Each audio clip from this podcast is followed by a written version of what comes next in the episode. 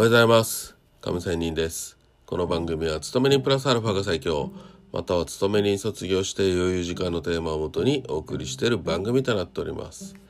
さてえ今日も FX の話なんですが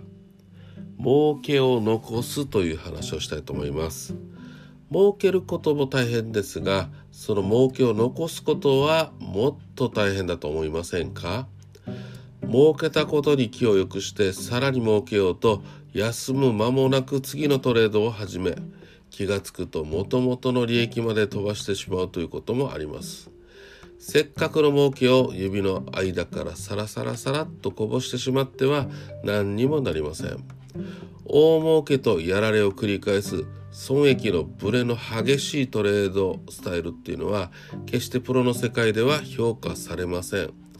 プロの世界では月々の儲けはそこそこでもその儲けが毎月コンスタント一定に出ること。つまり収益を積み上げていることこそが一番評価されます。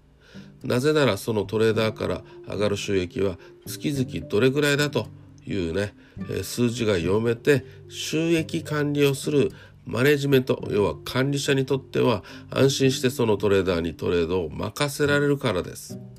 一方個人投資家の立場であっても同じだと思います、えー、投機であっても投資としてのトレードをするのであればプロと同じようなコンスタントに利益を出し積み上げることがやはり儲けを残すためには大事なことだと思います。し思いませんか？つまり前月の利益は過去の利益として別に考えて今月はまたスタートはゼロとしてトレードを始めるということです。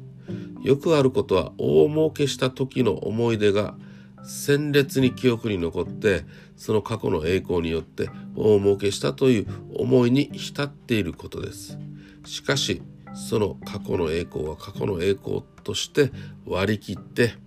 気持ちを切り替えてゼロから新たに利益を追求できるかできないか。